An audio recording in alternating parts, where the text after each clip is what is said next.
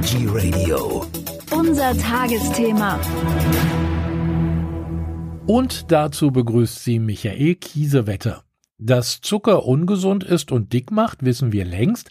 Das einstige weiße Gold ist heute eher als weißes Gift bekannt, denn Zucker begünstigt nicht nur Karies und Übergewicht, sondern steht auch im Verdacht, Krebszellen zu fördern. Doch leider fällt es uns dennoch schwer, gänzlich auf Zucker zu verzichten oder den Konsum einzuschränken. Auch unter ökologischen Aspekten ist Zucker kritisch zu betrachten. Wer sich gesund und nachhaltig ernähren möchte, der lässt den Zucker einfach weg. Doch welche Möglichkeiten habe ich, Haushaltszucker zu reduzieren und welche Alternativen gibt es überhaupt? Gibt es einen natürlichen Zuckerersatz und welche synthetischen Süßungsmittel sind gesund? Wir haben die Zuckerersatzstoffe verglichen und berichten an dieser Stelle über die Alternativen.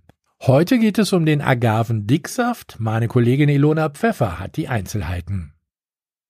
Agavendicksaft wird aus dem Saft mexikanischer Agaven gewonnen. Dieser wird abgezapft und zu Sirup eingekocht. Er ist nicht so zäh, dafür süßer als Honig. Besonders in der veganen Küche ist der Sirup beliebt. Er wird überwiegend zum Süßen von Getränken verwendet. Heller Sirup ist neutral im Geschmack. Je dunkler die Farbe, desto intensiver schmeckt der Agavendicksaft nach Karamell. Agavendicksaft steht aus ökologischen Gründen in der Kritik. Die Energiekosten bei der Sirupherstellung sollen besonders hoch sein. Außerdem muss der Zuckerersatz aufwendig aus Mexiko importiert werden. Der Sirup hat rund 100 Kalorien weniger als haushaltsüblicher Zucker, dafür ist er leider auch fast genauso vitamin- und nährstoffarm. Der Zuckerersatz besteht überwiegend aus Fructose. Fruchtzucker macht in hohen Mengen dick und kann zu Unverträglichkeiten führen.